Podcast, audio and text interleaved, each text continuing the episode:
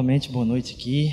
Ah, a gente tem hoje a alegria, ah, e tem sido, tem sido raro isso acontecer, a gente tem a alegria de receber amigos na casa, assim, a gente tem realmente partilhado de, de dentro aqui. Hoje é uma alegria muito grande receber a Matheus, Matheus Rezende é alguém que, pode ver aqui Matheus, Matheus é alguém que a gente já tem partilhado de relacionamento, e poucas pessoas a gente encontra ah, eco naquilo que é a forma que a gente enxerga a o evangelho mesmo assim, a forma de se relacionar comunitariamente. E a igreja lá do Mateus, é, é, é não só ele, mas a igreja por completo é, é um, um, um, carinho muito grande que a gente tem, uma inspiração também, a vida, o ministério. Mas demais ter você é uma surpresa, né? A gente nem sabia que você ia estar aqui essa semana, mas a gente tem alegria ainda maior porque, né, coincidentemente, a, a, a gente teve em contato aí, Jesus incidentemente, é verdade. É, Pastor Teco e Núbia estão aqui, são os pais de Mateus, estavam aqui para a convenção que a gente falou na semana passada. E eu venho pedir aqui que vocês estejam aqui à frente também. A gente queria orar pela família toda, né? O Mateus vai estar aqui. E a agenda dos dois não, tipo assim, nada a ver. Ele veio para Recife por uma coisa, o Mateus veio de sábado até segunda somente, né? Por um outro motivo. E Deus fez essa agenda aqui deles poderem curtir o filhão pelo menos alguns minutos, né? No Iteco, mas é uma alegria estar com vocês, é uma alegria também ah, ver o que Deus está falando através da vida do Mateus, que tem muito que vocês depositaram na vida dele. Queria orar pela família de vocês. Deus, obrigado pela vida do Mateus aqui, obrigado pela vida do pastor Teco, Núbia, Senhor Deus, que o Senhor possa estar usando cada vez mais essa casa, Senhor Jesus. Obrigado, Pai, porque é pela tua graça que esses encontros se dão e, e, e essas agendas se formam, Senhor Deus. E realiza teu propósito, Senhor Deus, através de tudo isso que a gente está vivenciando aqui. Usa a vida do Mateus, que tudo aquilo que tu colocaste no coração dele, Pai, não fique nada, Senhor Deus, retido, Pai. Usa, Senhor Deus, em todos os teus propósitos, ah, que as transformações do nosso coração, Senhor Deus, realmente possam acontecer, Senhor Deus, e quebra barreiras do nosso próprio da nossa própria desobediência, Senhor Deus, para ouvir mesmo tudo aquilo que Tu tens para nós. É o que eu te peço em nome de Jesus. Amém, amém. Mateus, Deus te use uma alegria, viu, meu irmão? Estar tá junto aqui. Amém. Boa noite, gente. Que alegria estar aqui. Rodrigo, obrigado. Privilégio estar de volta aqui. Esses tempos atrás a gente esteve lá com a Paloma, com o Rodrigo na casa deles e tomamos um café aqui na igreja também com alguns pastores. E é um privilégio a gente poder estar aqui. Ah, o Rodrigo não falou exatamente, porque às vezes, tá, mas pai e mãe moram na mesma casa, não. Meus pais são lá de Minas Gerais, eu também sou lá de Timóteo. Alguém já ouviu falar de Timóteo? Aqui vocês leem Timóteo, né? Quando vocês falam o texto bíblico Timóteo, lá é a cidade que o apóstolo Paulo escreveu duas cartas. Vocês já devem ter lido já. Quem lê a Bíblia aí já deve ter lido duas cartas, foi para nós lá. Amém? Brincadeira, Timóteo é perto, três horas de BH, pé de Patinga ali. E hoje eu moro em Goiânia, pastorei em Goiânia, eles pastoreiam lá em Minas Gerais. É um privilégio sempre quando a gente consegue se encontrar, lógico, lá na casa deles, lá em casa. E, e um privilégio também agora encontrá-los no caminho, né? Privilégio eles poderem ser recebidos aqui. Vocês não sabem, mas a comunidade de vocês o receberam nesses dias que eles estavam aqui, lá para casa, né? Para o casamento deles, para a vida deles foi um refrigério também, de estar junto, de aproveitar esses dias. Então fica a nossa gratidão. Eu trago também um abraço, um beijo da nossa comunidade local lá de Goiânia, Sal da Terra Alfa.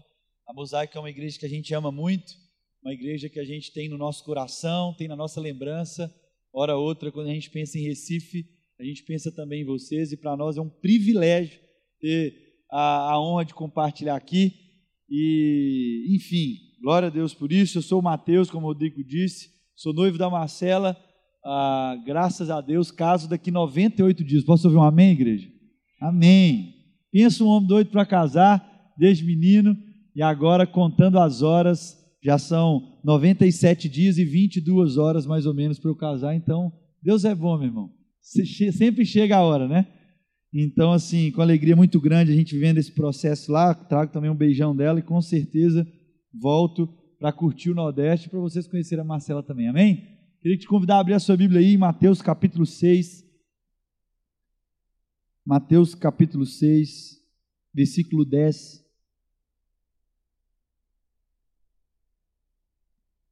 Minha, minha proposta nessa noite aqui não é te ensinar nada novo.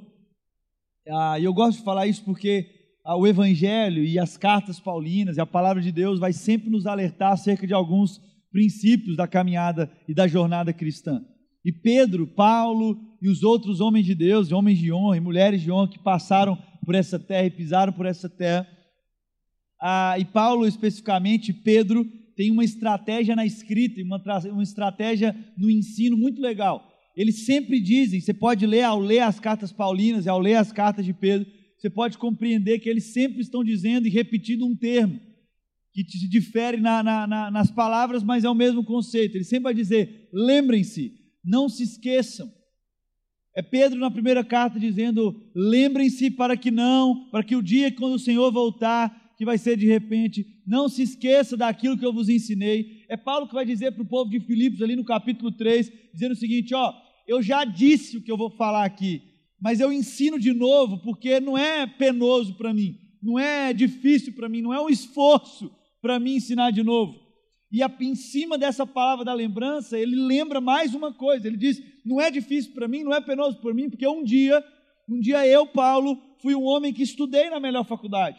Fui um homem que estudei aos pés de Gamaliel, fui um homem ah, que estudei a lei como poucos aqui, e que tem uma autoridade que, que carrega dentro daquilo que estudou enfim, da circuncisão, eu circuncidei no dia que era exato, naquilo que é a perfeição de uma persona, de um, de um judeu, eu, eu passei por isso, mas mesmo com todos os meus certificados, mesmo com todo o meu currículo muito bem fundamentado, cheque, cheque, cheque em cada, em cada pontinho, mesmo com tudo isso, há uma convicção no meu coração, eu considero tudo isso como esterco. Então, tudo que foi gerado, tudo que eu consumi, Agora eu considero tudo isso como algo que eu posso repelir. Como aquilo que eu, eu, eu passou por mim, mas tudo que eu consumi. É interessante, porque às vezes a gente pensa assim, pô, mas foi bom para o crescimento dele. Tá, mas o que ele está dizendo? Ele não está dizendo o seguinte, ah, foi um processo. Não.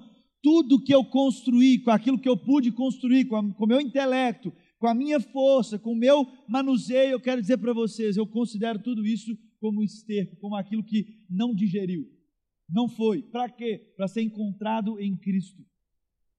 Paulo vai dizer ali para o povo de Filipos, para eu ganhar a Cristo, para eu chegar nesse pleno conhecimento de Deus. E ainda vai além, ele diz o seguinte: ah, não que eu tenha alcançado a plenitude do conhecimento de Deus, mas no, na posição, no lugar que eu estou hoje, no lugar que eu estou agora, há uma certeza, uma convicção do meu coração, não é por força, não é por violência, mas é pelo Espírito.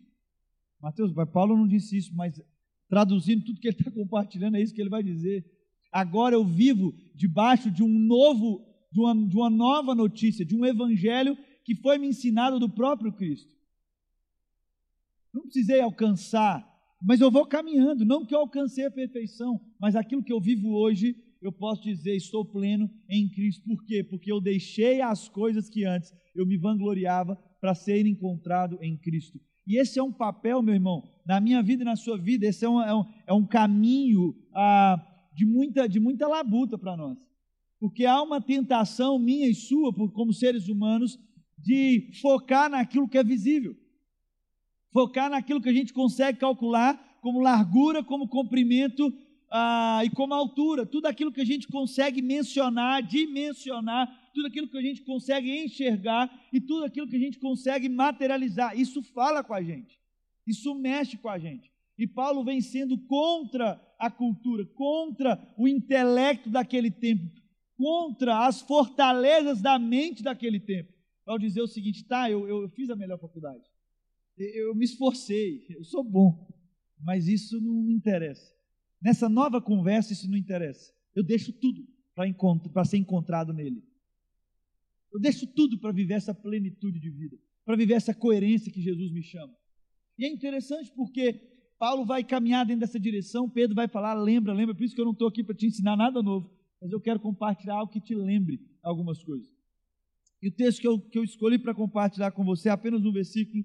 Esse é um texto lindo, maravilhoso. Com certeza você não está ouvindo pela primeira vez essa palavra. Eu conheço a comunidade de vocês, sei como profundo vocês vão na palavra. Mas essa é a simples oração quando Jesus vai ensinar os seus discípulos a orarem.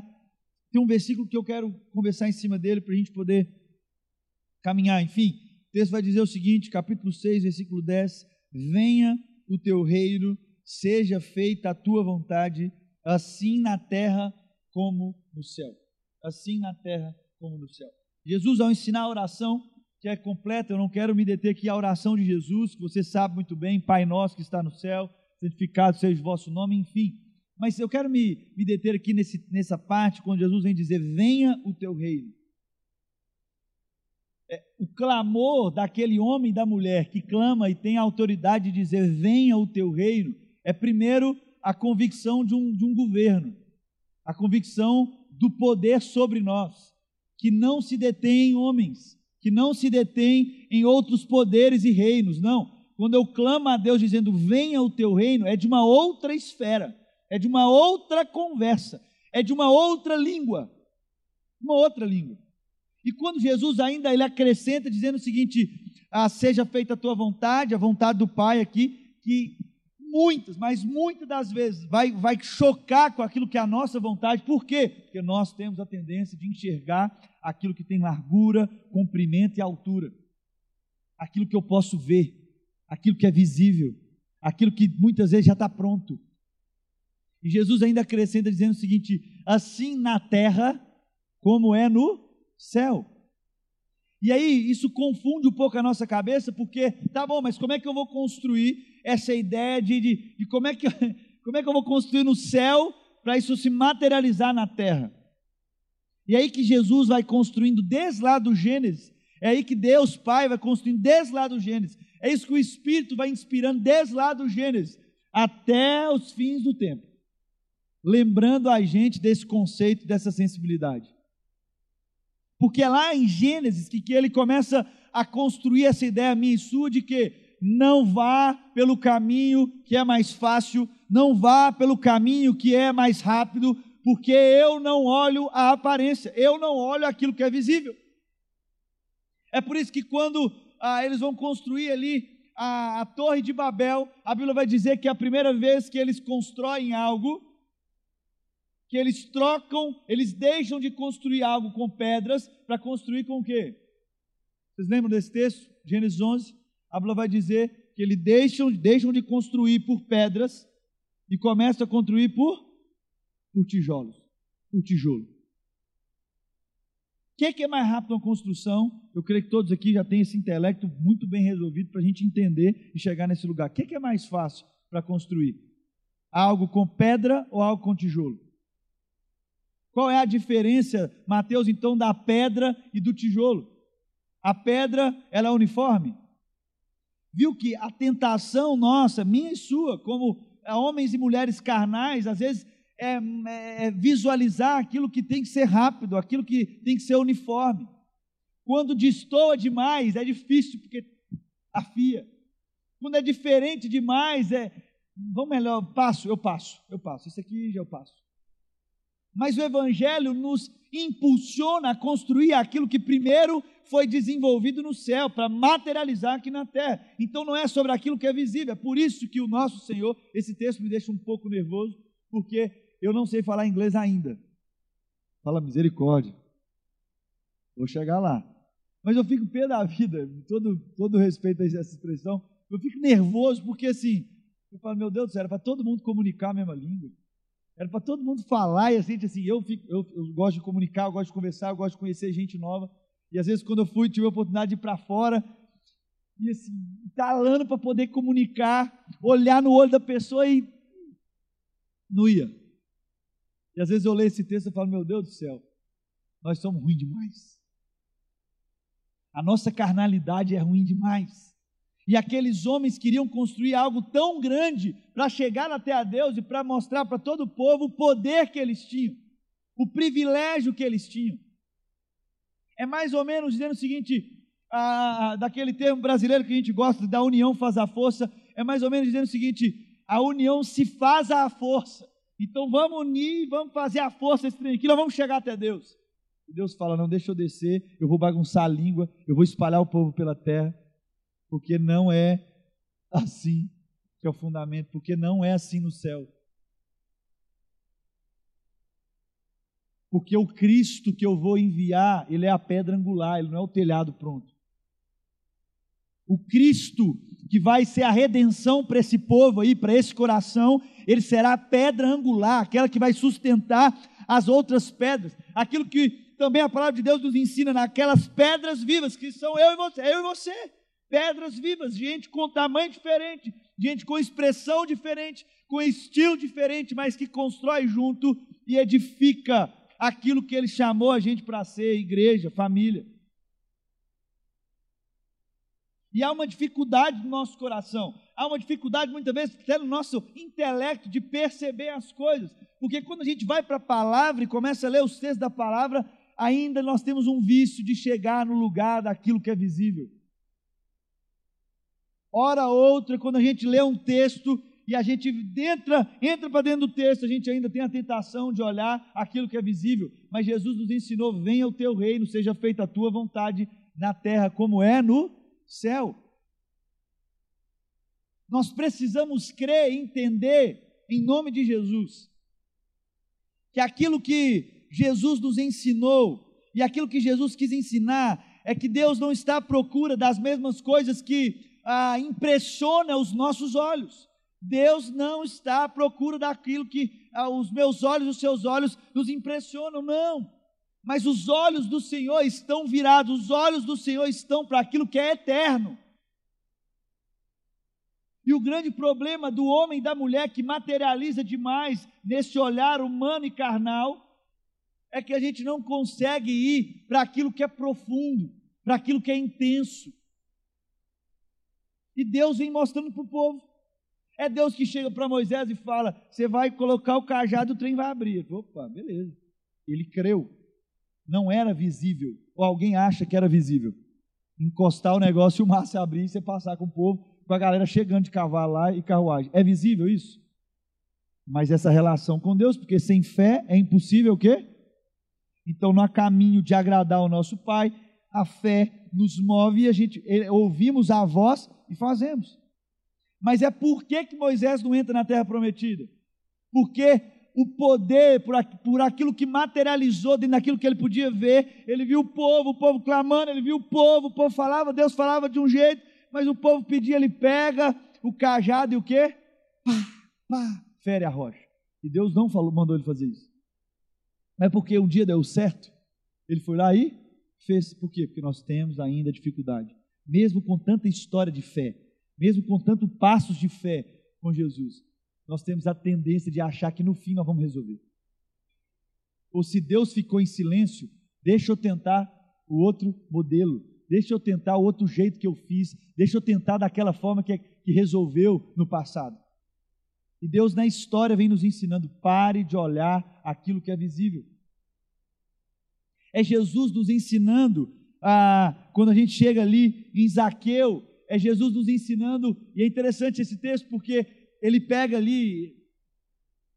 Isso é muito profundo porque Lucas ele é detalhista, e eu gosto dessa jogada de Lucas, assim de, de construir essa ideia, ele pega ali aquele jovem rico, e o jovem rico chega até Jesus com uma pergunta clássica, uma pergunta que Jesus recebia em todo canto que ia, eu não tenho dúvida disso. Como é que eu faço para herdar a vida eterna? E Jesus olha para ele, e a Bíblia vai dizer que quando Jesus olha para ele, Jesus o ama, com esse olhar de compaixão, com esse olhar de misericórdia. Por quê? Porque Jesus sabia que a pergunta daquele jovem estaria naquilo que era visível. Ele queria o presente, ele queria a senha do negócio. E Jesus olha para ele e o amou, e o amando, ele diz: ainda falta-lhe alguma coisa. Ainda te falta alguma coisa. Jesus nunca teve problema com esse tipo de dinheiro que nós estamos falando nesse texto. Mas Jesus, quando olha para aquele jovem, ele fala: ainda falta alguma coisa. Que coisa que falta?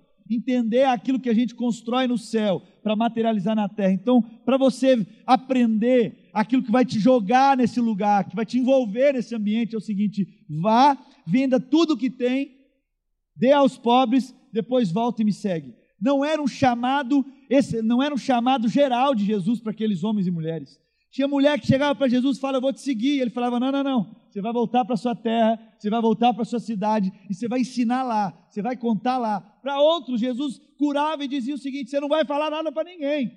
sabendo que lá ia fofocar e a galera ia crer, aquela coisa toda que você já conhece. Mas para esse jovem não. Por quê? Porque Jesus queria mostrar para ele a questão da eternidade primeiro no olhar. Para entender a eternidade, você não pode fixar os seus olhos naquilo que é terreno.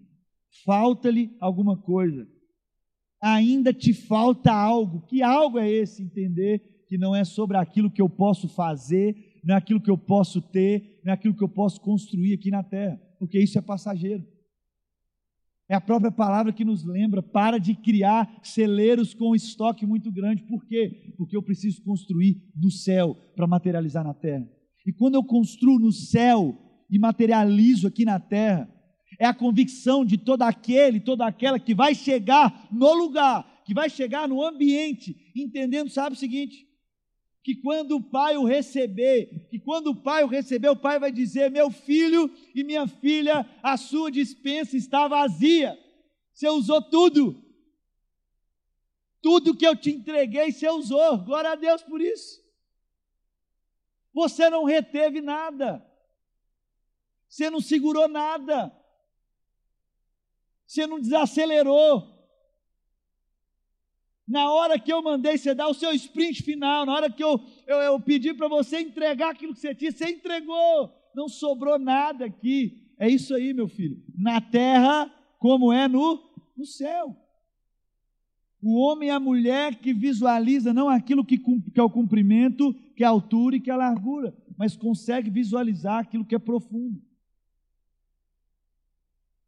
E aí Jesus desafia esse jovem. E o jovem volta porque tinha muito dinheiro.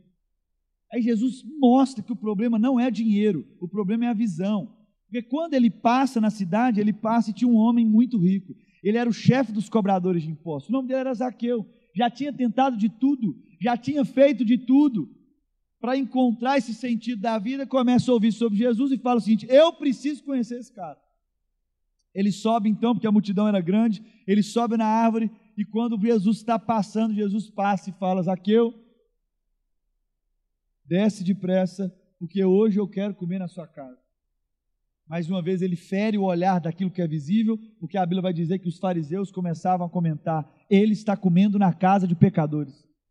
Olha lá, olha o Messias comendo com um pecador, um safado de um, de um homem um homem que me roubou, o homem que roubou meu sogro, o homem que roubou minha sogra, o homem que roubou a família dos meus pais. Olha lá, esse cara é estranho, eu estou falando.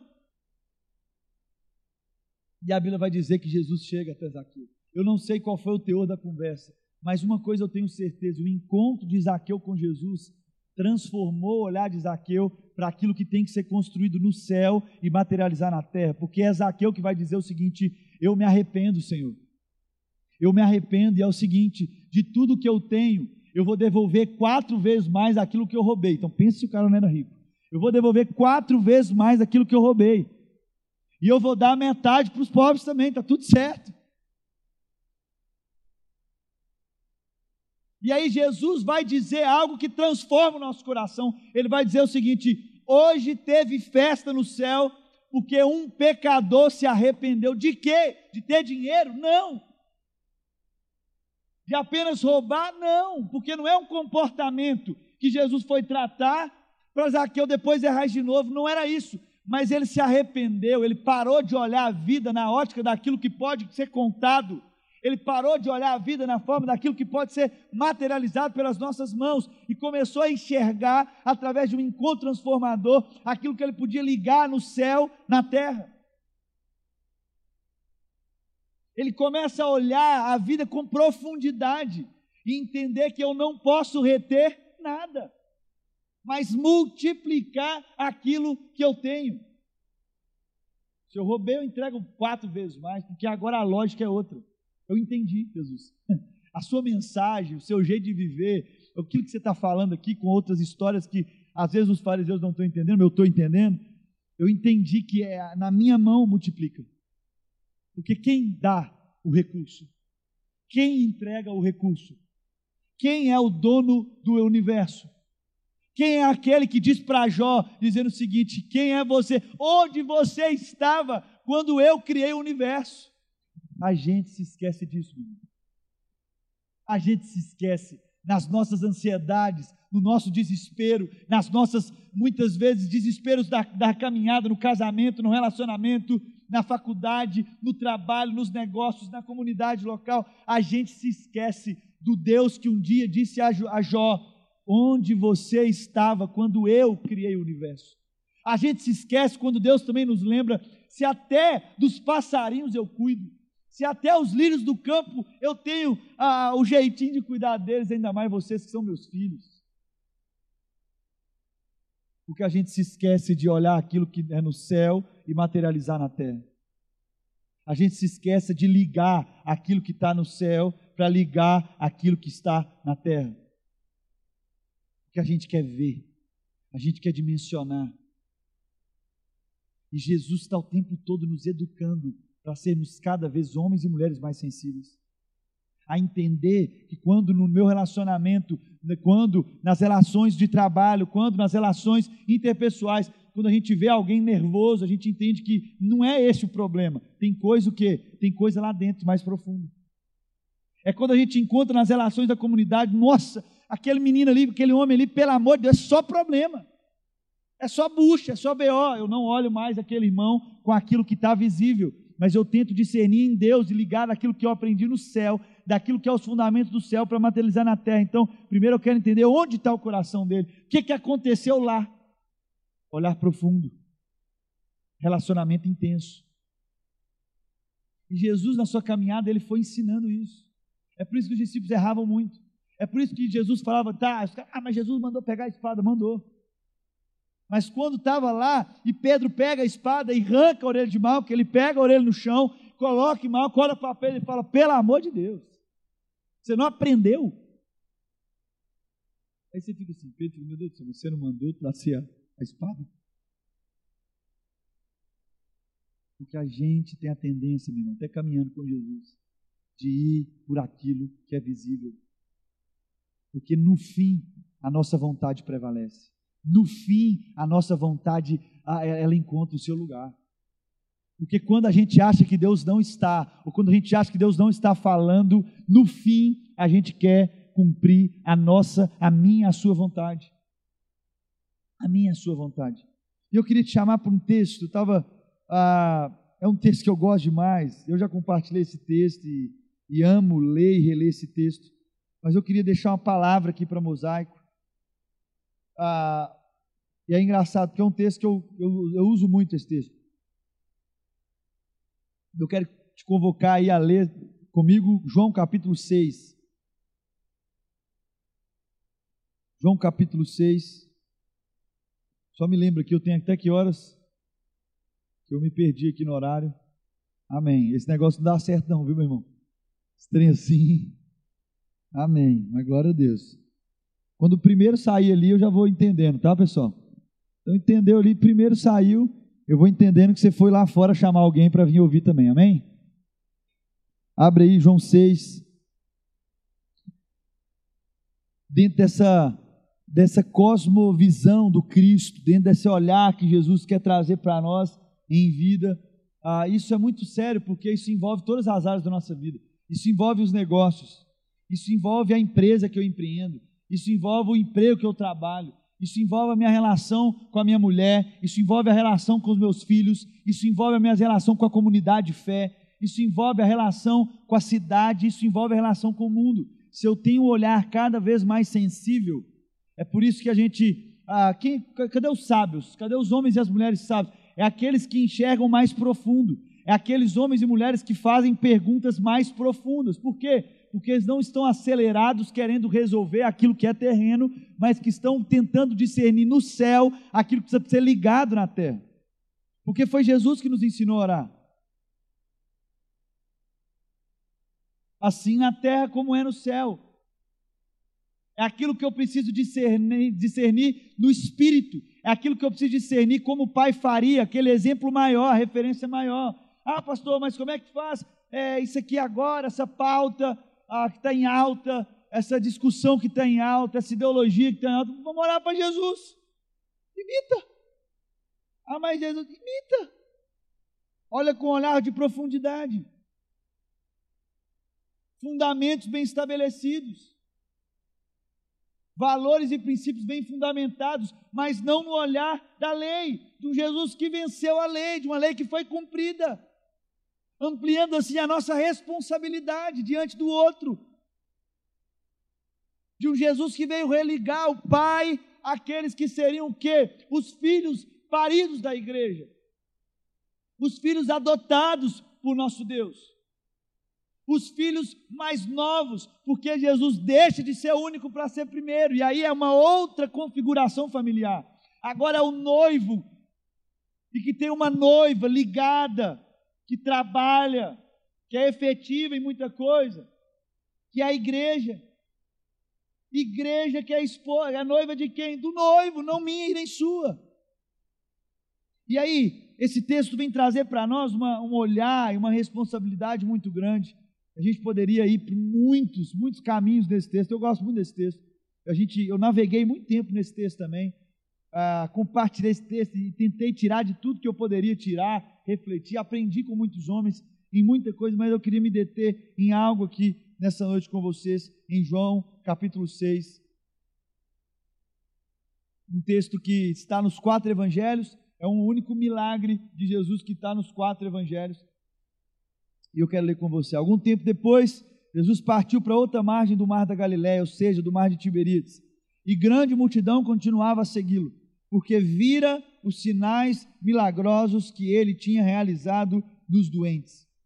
Então Jesus subiu. Então está entendendo? O povo foi por quê? Porque vira o quê? Viu que Jesus estava curando o povo. Como é algo visível, deixou ele lá. Ué. Se eu tenho algo, ele está ele tá encostando, estou curando, deixa eu ir. É aquilo que é visível. Amém. Então Jesus subiu ao monte, sentou-se com seus discípulos, estava próxima à festa judaica da Páscoa. E é interessante isso, porque agora no capítulo, no versículo 5, a Bíblia vai dizer o seguinte: levantando os olhos e vendo uma grande multidão que se aproximava, Jesus disse a Filipe: Olha o movimento de Jesus. Se fosse como alguém que queria ser resolutivo, a conversa era outra. Se fosse isso, precisa estar em você, meu irmão, precisa encarnar em você. É o mesmo Jesus, parênteses aqui, só para a gente poder ver que o Evangelho está cheio de história, nos apontando a direção de como a gente pode ver. É Jesus lá na tempestade, quando o barco começa a chegar num nível assim hard de os pescadores que conhecem bem o mar, conhecem bem de barco, conhecem bem de embarcação, e todo mundo, bora lá em Jesus, porque nós já fizemos de tudo aquilo que seria visível para nós, aquilo que seria a nossa capacidade, aquilo que até onde minha mão consegue ir, que eu conheço e sei fazer o que eu estou fazendo, não dá mais. Aí eles chegam para Jesus, o mestre, fala o seguinte: Jesus, acorda. Por que, ele, ele, que, que eles falam depois? Jesus, acorda, porque nós vamos. Vamos lá? Nós vamos morrer.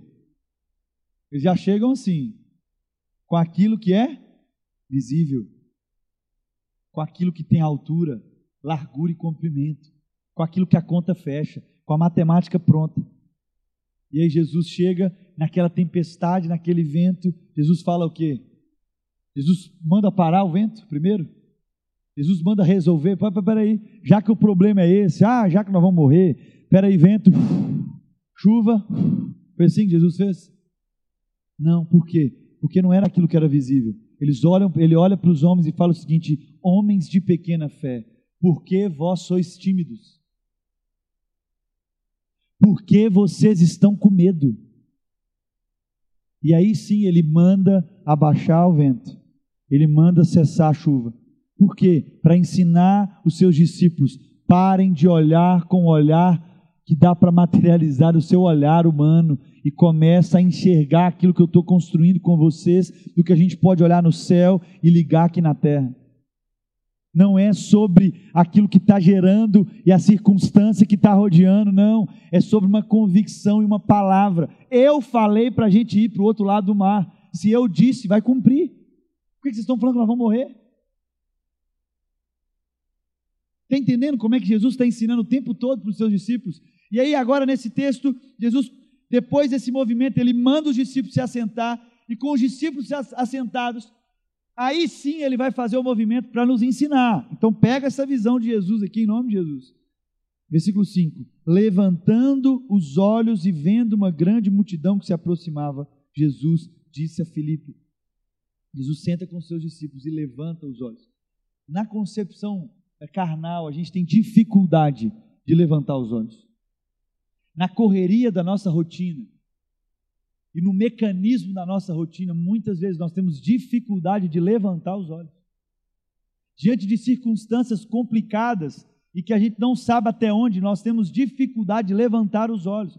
Jesus aqui se assenta primeiro para o movimento dele inspirar os seus discípulos. Ele olha, levanta os olhos e vê uma grande multidão. E a partir daquilo que ele vê, trazendo uma, agora uma sensibilidade, um outro olhar, ele diz para Filipe: Onde compraremos pão para esse povo comer? Onde nós vamos comprar pão? Qual é a pergunta de Jesus? Onde? E a Bíblia vai dizer no versículo 7 que Filipe respondeu: duzentos denários não comprariam pão suficiente para que cada um recebesse um pedaço.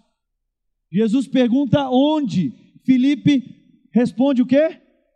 Quanto? Jesus perguntou quanto que era a conta? Jesus perguntou quanto que era o boleto, quanto que era o cheque que ele assinar, a maquininha, o cartão, e limite lá, ilimitado, era, era isso que, que Jesus perguntou? Qual que é o mercadinho que nós vamos pagar?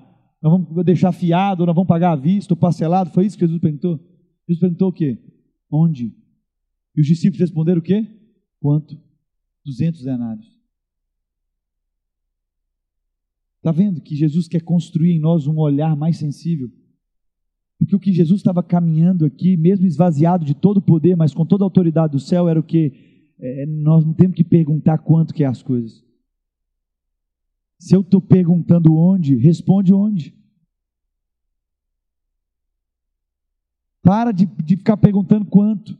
A pergunta não é quanto de dinheiro que nós vamos pagar esse prédio que nós estamos alugando aqui como mosaico.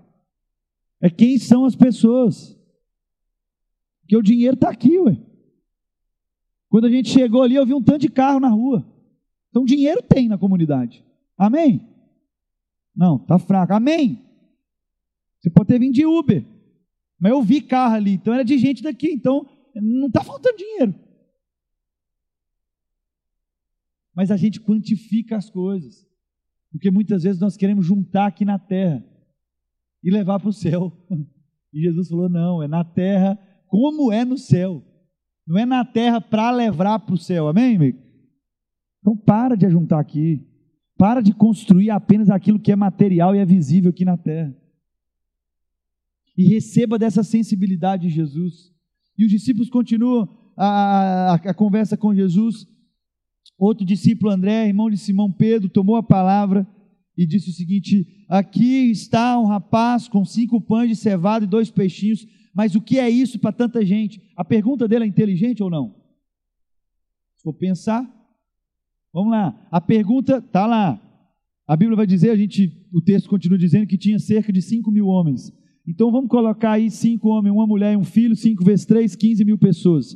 Jesus levantou os olhos e viu. Os discípulos conversaram sem levantar os olhos. Já parou para pensar nisso? Jesus sentado, ele levanta os olhos e pergunta. Os discípulos já respondem sem levantar os olhos. Que nós temos resposta pronta. A gente é rápido em responder. A gente esquece de ser manso como a pomba e sagaz como a serpente. E aí, os discípulos respondem, aí Jesus, ali naquele movimento, André chega e fala o seguinte: tem aqui cinco pães, dois peixinhos de um rapaz, mas o que, que é isso para esse tanto de gente? Se nós aqui, nós, nós quatro aqui, cinco pães e dois peixes, alimenta a gente? Uma alimentação que a gente precisa comer? Porque para Jesus estar tá preocupado, o quê? O pessoal ia passar fome, ia ter, ia ter um, né, um lanchinho. Crente gosta, né? Você tem de café, lanche. A gente gosta, né, meu irmão? Graças a Deus por isso. Cinco pães e dois peixes. Ia dar para nós quatro aqui? A gente ia preferir em honra. Um Macfish seria delas, né? Um pão e um peixe para cada uma. Ia sobrar o quê? Três pãozinhos para nós. Para nós dois. Rachando aí na divisão, um e meio é seu, um e meio é meu. Alimenta, substância. Então a pergunta dele é inteligente ou não? Responde comigo, depende. Depende de quê? Do nosso olhar. Cinco pães e dois peixes na minha mão alimenta nós quatro aqui?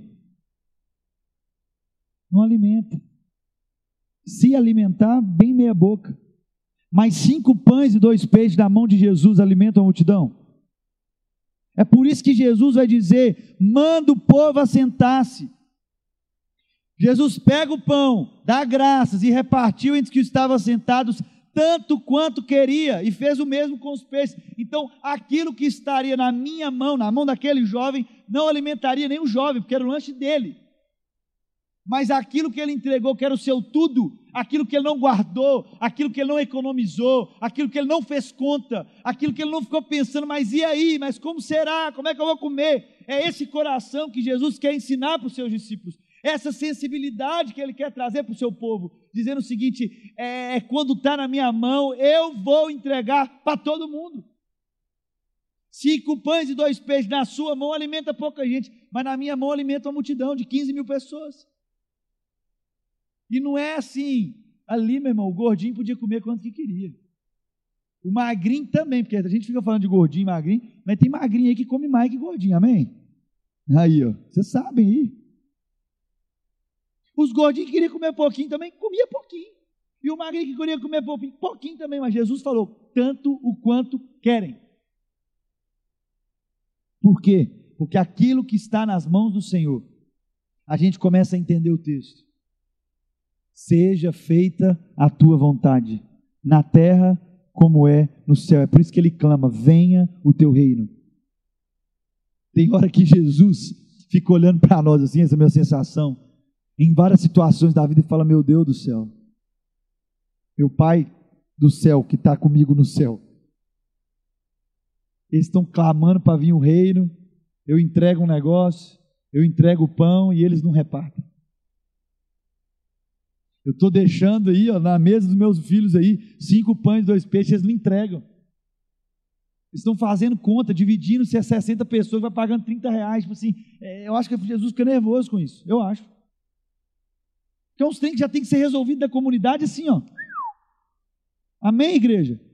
Por quê? Porque foi Ele que deu. Foi Ele que derramou sobre nós. Aquilo que eu tenho, aquilo que eu possuo, foi Ele que entregou. E se Ele entregou, eu preciso repartir. Porque aquilo que Ele me deu, na mão dele, Ele alimenta muito mais. Ele alcança muito mais longe.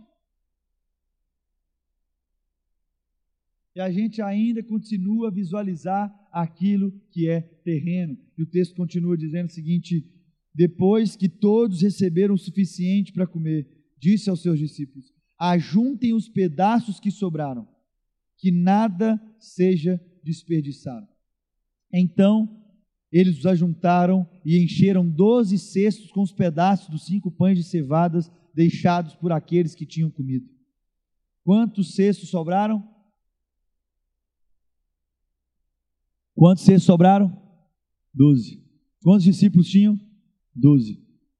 Você entendeu o que Jesus está falando aqui? Ele diz o seguinte: ajuntem todos os pedaços que sobraram, que nada seja desperdiçado. Você tem que lembrar um fundamento, porque Jesus também nessa mesma oração disse: o pão nosso de cada dia nos dai. Então Jesus não é Jesus de guardar coisa. Se você é um leitor da Bíblia, você vai lembrar daquele texto também, quando o discípulo colocou um bocado aqui do pão, dessa multiplicação, ele tem um lá que coloca um bocado do pão para guardar, Jesus fica nervoso. A coisa estreita lá. Porque ele olha e fala: vocês são tímidos, homens tímidos. Vocês têm medo. Vocês esquecem quem multiplica a parada. Vocês esquecem quem deu o pão. Então, quando Jesus fala, pega tudo que sobrou e não deixe de desperdiçar, a grande pergunta é o seguinte: se naquela redondeza de 15 mil pessoas, todo mundo comeu e estava satisfeito, para quem era o pão que não podia ser desperdiçado? Para quem? Já parou para pensar nisso? Sobra 12 cestos, tem 12 discípulos, não tem mais nenhum pão inteiro, só pedaço. Para quem eram os pedaços de pães? O que, que Jesus queria dizer com isso? O texto continua dizendo que Jesus se retira, porque ele ouve que o povo queria transformá-lo rei à força, ele se retira, mas estava ali os discípulos com 12 cestos, com um pedaço de pão. O que, que Jesus também quer nos ensinar nessa noite, nos lembrar essa noite, meu irmão? Que o que ele estava construindo para os discípulos ali é a consciência de que, que é eu é quando está em minhas mãos aquilo que vocês entregam, quando está em minhas mãos eu consigo multiplicar. E é Jesus também ensinando os seus discípulos, dizendo o seguinte: há uma responsabilidade de vocês de irem. Nos cestos juntados com pedaços de pão, é para vocês também irem, porque naquela via todo mundo já tinha comido. Era Jesus já apontando uma direção, era Jesus já apontando um caminho, que aqueles discípulos chegariam a hora de irem, de serem enviados mas há um processo de ensino, há uma cura e libertação de olhar. É Jesus apontando para os discípulos o seguinte: chegará a hora que o cesto estará nas suas mãos para repartir o pão com outro povo, porque aqui eu já alimentei. E a gente fica com medo de movimento, a gente fica com medo de se movimentar, sendo que Jesus já vai nos preparando, eu que alimento, é eu que pago a conta. E quando eu encho o cesto com os pedaços para serem multiplicados, é eu que estou enviando também. E os discípulos demoraram a entender isso. Tanto que, quando Jesus morre e começa aquela coisa toda, os discípulos ainda continuam em Jerusalém. Só vão sair para Samaria, Judéia, os confins da terra, depois da perseguição de Estevão. Por quê? Porque aquilo que os olhos veem, é pregação de 3 mil pessoas se convertendo, por 5 mil pessoas. Nossa, demanda, a demanda, aí a gente começa o quê? A sentar na mesa, amém, a gente senta na mesa a gente começa a olhar aquilo que eu posso fazer, aquilo que eu tenho que resolver, aquilo que é demanda, aquilo que eu tenho que apagar, e a gente esquece de sentar à mesa, mas levantar os olhos. Levantar os olhos, entender o que? É levantando os olhos. Que a minha sensibilidade vai sendo carregada com aquilo que Deus, do nosso Pai, quer ministrar aos nossos corações. Não é mais por aquilo que é visível, mas aquilo que é profundo. Então, o meu convite para você nessa noite, o meu convite para você nessa semana, é que seja uma semana de olhar não para aquilo que é visível, mas para aquilo que é profundo. O meu desafio para você nessa semana, eu quero que você leve isso no seu coração, que você tatue isso na mente. Deus não está comprometido, Deus não se interessa por aquilo que impressiona os nossos olhares. Mas Deus está com os olhares vidrados por aquilo que os filhos de Deus revelando, revelam a eternidade. O que Deus quer da mosaico em Recife é que a mosaico seja esse lampejo de eternidade. A responsabilidade que Deus entregou para mosaico é ser um lampejo de eternidade. Porque não é largura, não é altura, não é comprimento, não, é profundidade que Deus quer de vocês. Não é aquilo que é visível, não é aquilo que nós podemos dimensionar com a nossa visão e com o nosso olhar, mas é aquilo que é profundo, aquilo que Ele entrega e tem a certeza que a mosaico não deixará nenhum pão inteiro, porque a mosaico entendeu que os cestos estão cheios de pedaços de pão, e esse pão era o próprio Cristo, o Cristo repartido o Cristo entregue, o Cristo que lá em João 3,16 vai dizer que Deus amou de um tão maneira o mundo que deu o seu Filho para morrer em nosso favor. Mas é também 1 João 3,16 que vai dizer: Cristo amou o mundo se entregando, mas agora é minha responsabilidade sua entregar a nossa vida em favor do nosso irmão. E não é o irmão que eu reconheço, porque quem chama Deus de Pai, a gente gosta de dizer isso, quem chama Deus de Pai não tem que escolher quem vai chamar de irmão. Então é todo tipo de irmão, meu irmão. E nós vamos precisar morrer. Agora o pão da refeição é quem? É você. Sou eu. Repartidos em pedaços, não mais inteiros. Se ainda, meu irmão, há na sua vida pão inteiro guardado na dispensa, cuidado. Se há na sua dispensa ainda pão e pães inteiros, cuidado, meu irmão e minha irmã. Se você anda fazendo conta, meu irmão, minha irmã, eu quero te lembrar, quando nós encontrarmos o Pai no céu, Ele quer olhar para nós, Ele quer olhar para mosaico e falar: mosaico, vocês entregaram tudo que vocês tinham. a dispensa aqui do céu, e vocês materializaram muito bem na terra. Vocês entregaram tudo que vocês tinham, amém, Rodrigo? É entregar tudo que somos. Venha o teu reino, seja feita a tua vontade, na terra como é no céu. Que a mosaico seja esse lugar de cestos com pães repartidos. Que a mosaico seja esse lugar de profundidade, não daquilo que a gente pode mencionar aqui na terra, mas na profundidade que nós vamos descer no céu. Amém? Você está comigo nessa? Há essa convicção no seu coração para esse ano aqui na Mosaico, de irmos mais profundo, de buscarmos em Deus no seu relacionamento, aquilo que vai ser o seu relacionamento com a sua esposa, com o seu esposo, não olhar aquilo que é visível, aquilo que é materializado, não, mas é olhar aquilo que é profundo. Na relação com, sua, com seus filhos, na relação com seus netos, na relação no seu emprego, na sua empresa, não olhar aquilo que é visível, mas olhar aquilo que é profundo, porque o profundo remete àquilo que é eterno. Porque os olhos do Senhor não se impressionam com aquilo que o meu olhar terreno e carnal, meu e seu, olha e a gente fica doido, não. Mas o olhar do Senhor, ele está vidrado para aquilo que revela a eternidade. Aquilo que revela a eternidade. Então levante seus olhos, meu irmão. Levante os seus olhos para perceber e sentir com a sensibilidade do eterno aquilo que ele quer nos ensinar. Não mais tijolos que podem ser substituídos com time, com toque. As pessoas do seu trabalho, as pessoas da sua família, elas não são tijolos que são, de, que são mudados porque tem o mesmo formato.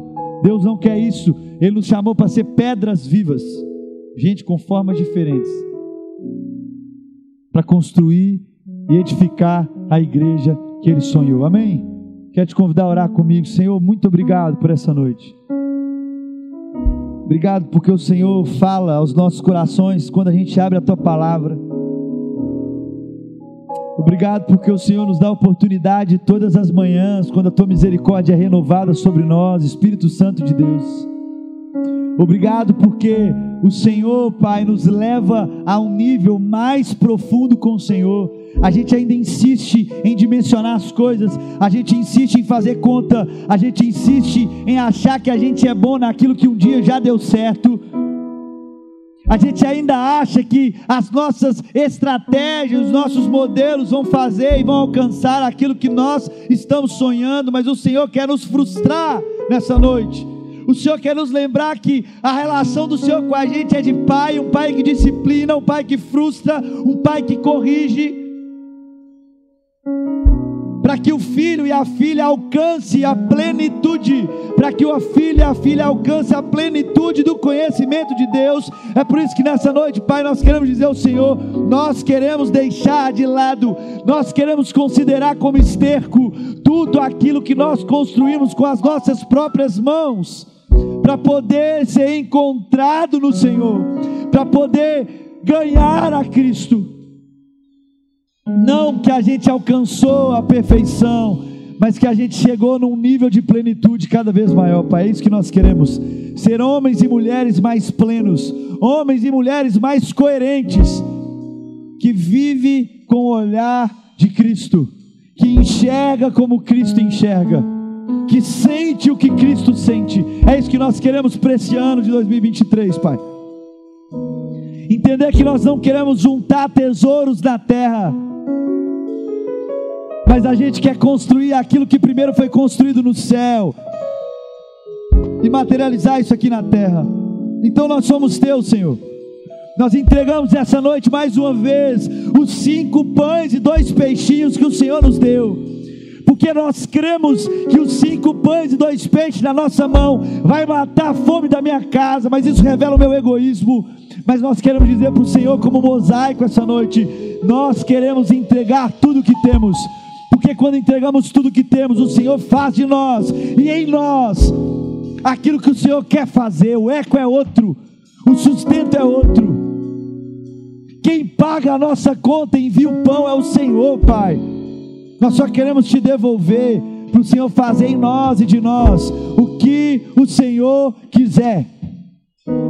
Não há conta para o povo de Deus pagar, já está paga.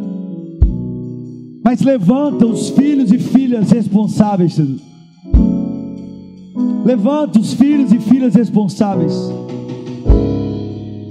Homens mais responsáveis em casa. Mulheres mais responsáveis em casa. Pais e mães mais responsáveis. Filhos mais responsáveis. Amigo de trabalho mais responsáveis. Estudante mais responsáveis. Empresário mais responsável. Eis-nos aqui, Senhor. Eis-nos aqui. Essa é a nossa oração. Nós entregamos tudo que temos em tuas mãos. Faça disso o que o Senhor quiser, em nome de Jesus. Amém e amém. Vamos adorar o Senhor.